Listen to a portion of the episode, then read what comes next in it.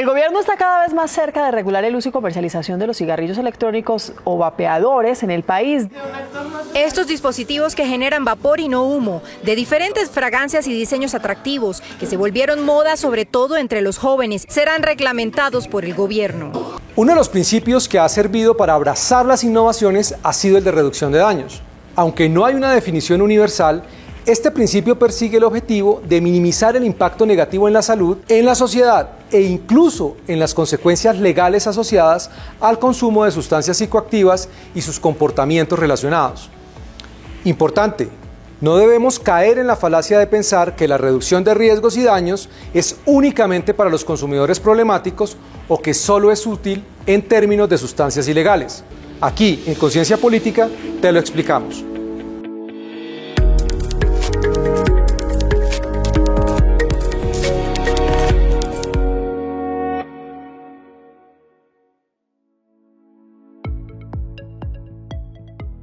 Cuando un individuo funcional decide querer reducir su consumo semanal de cigarrillos o saber consumir alcohol responsablemente, esto también se considera como reducción de riesgos. El desarrollo e implementación de las políticas de reducción de daños en Colombia no ha sido un ejercicio sistemático. A pesar de que ha sido contemplada desde hace dos décadas en el país, en la práctica su implementación ha sido escasa y desarticulada. Además, los esfuerzos del Estado por contener los indicadores de consumo de sustancias psicoactivas han fallado, especialmente porque se centran en la prohibición.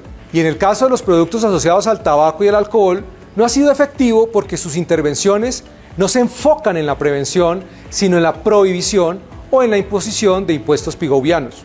El enfoque se ha orientado únicamente a la abstinencia, es decir, reducir el consumo a cero, esto ha tenido un efecto práctico de descuidar otros indicadores igual de importantes, como aquellos relacionados con la salud y el estado de las personas consumidoras. El Congreso de la República de Colombia, a través del proyecto de ley 223 de 2021, Cámara, pretende darle un impulso a este paradigma de cuidado. En Colombia se debe establecer un marco regulatorio para el diseño, implementación, desarrollo y evaluación de las políticas de reducción de riesgos y de daños. Los legisladores deben propiciar un debate democrático y sobre todo basado en rigurosos criterios técnicos sobre este tema. Este marco normativo debe clarificar el papel del Estado y del sector privado en la prestación de dichos servicios, así como los principios técnicos, científicos y médicos que deben inspirar el paradigma de la reducción de riesgos y de daños en el país. El Congreso debe avanzar hacia una legislación que complemente las políticas de prevención con las políticas de reducción de daños y de riesgos,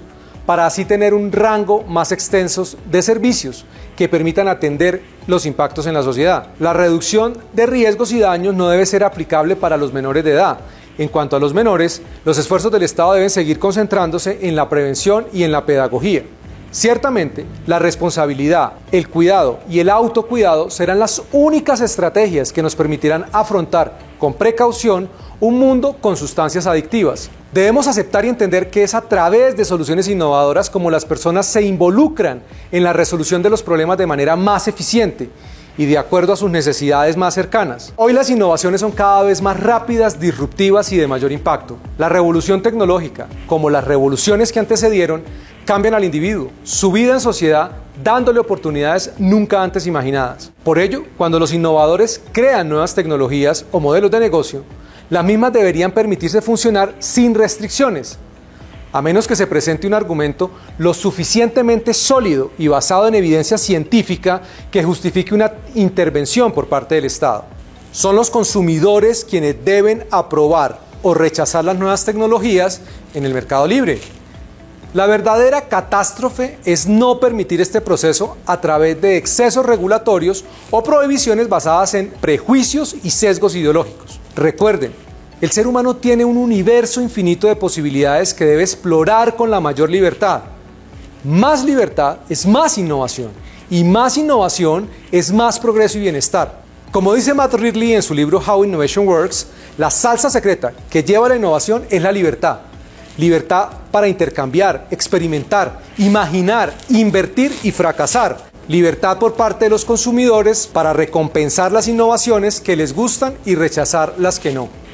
Este es nuestro último video de Conciencia Política del año. Queremos agradecer a la Fundación Conrad Adenauer, nuestro socio en el proyecto Observatorio Legislativo, por apoyarnos a lo largo de estas ocho mesas del observatorio, en las que tuvimos la oportunidad de debatir y analizar con expertos y representantes de la sociedad civil proyectos de ley que impactan en las libertades civiles y económicas, en el Estado de Derecho, en el tamaño del gobierno y, por supuesto, en la democracia. Les agradecemos habernos acompañado durante este año a todos ustedes y los invitamos a seguir compartiendo más conciencia política.